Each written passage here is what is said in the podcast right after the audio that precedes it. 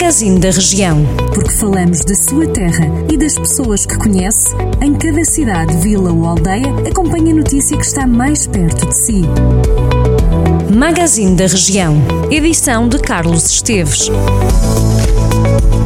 Iniciamos agora uma viagem por alguns dos conselhos com cobertura noticiosa por parte do Jornal do Centro. Começamos hoje por Castro Daire, onde a Câmara Municipal implementou uma redução adicional de 10% na taxa do IMI.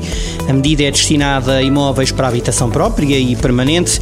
A redução foi aplicada com base no Código Fiscal e do Investimento do município de Castro Daire, aprovado este ano. A taxa do IMI em Castro Daire é este ano de 0,3%, a mínima prevista na lei e de Castro Daire vamos até São Pedro do Sul, é que o Turismo Centro de Portugal quer que os operadores turísticos e os destinos da região atinjam a chancela de sustentabilidade dentro de dois a três anos. O Presidente do Turismo do Centro diz que, para isso, tem de haver uma capacitação e aconselhamento e um caderno de encargos que está disponível para consulta. Daqui em diante, será realizado um trabalho junto de organismos públicos e privados para que os agentes ajam de acordo com boas práticas dentro dos estabelecimentos, quer reduzindo a energia, quer usando recursos alternativos. Ora, a assinatura de uma carta de compromisso aconteceu num empreendimento de turismo local situado em Serrazes, no Conselho de São Pedro do Sul, que desde 2019 este empreendimento tem certificado biosfera e viu a carta de compromisso renovada. As autárquicas já mexem. Jorge Rodrigues encabeça o movimento Juntos por Armamar, que conta com o apoio do PS para tentar retirar o PSD do poder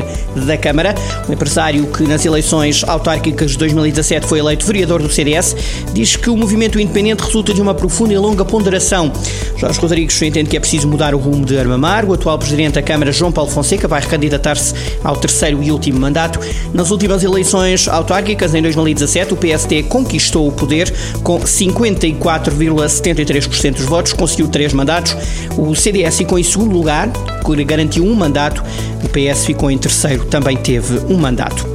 Em Carregal do Sal, Fernando Alves avança pelo CDS à presidência da Câmara nas próximas autárquicas, autárquicas que acontecem a 26 de setembro. O empresário avança pelos centristas depois de se demitir da conselhia do PS, depois do abandono das fileiras socialistas, aceitou o repto do CDS para se candidatar pelo Partido Popular. Fernando Alves fala de mais de uma batalha pela frente. O candidato do CDS revela que as prioridades passam pela fixação dos jovens, visando combater a saída para outros conselhos e para o estrangeiro e também pela fixação de empresas. Nas últimas autárquicas, em 2017, o CDS não teve mais de 6%, teve 5,75% em Carregal do Sal, ficou, eh, recordo, em coligação com o PPM. A fechar, mentira a quanto obrigas, sobe ao palco em Penalva do Castelo. O espetáculo está agendado para a próxima quarta-feira, dia 28 de julho. Começa às 9 da noite, frente aos passos do Conselho. A peça conta a história de dois irmãos, pastores, que tinham tudo para ser felizes, faltava-lhes apenas rede no telemóvel. E daí nasce uma mentira contada pelo pai e mais e maiores mentiras a nascer.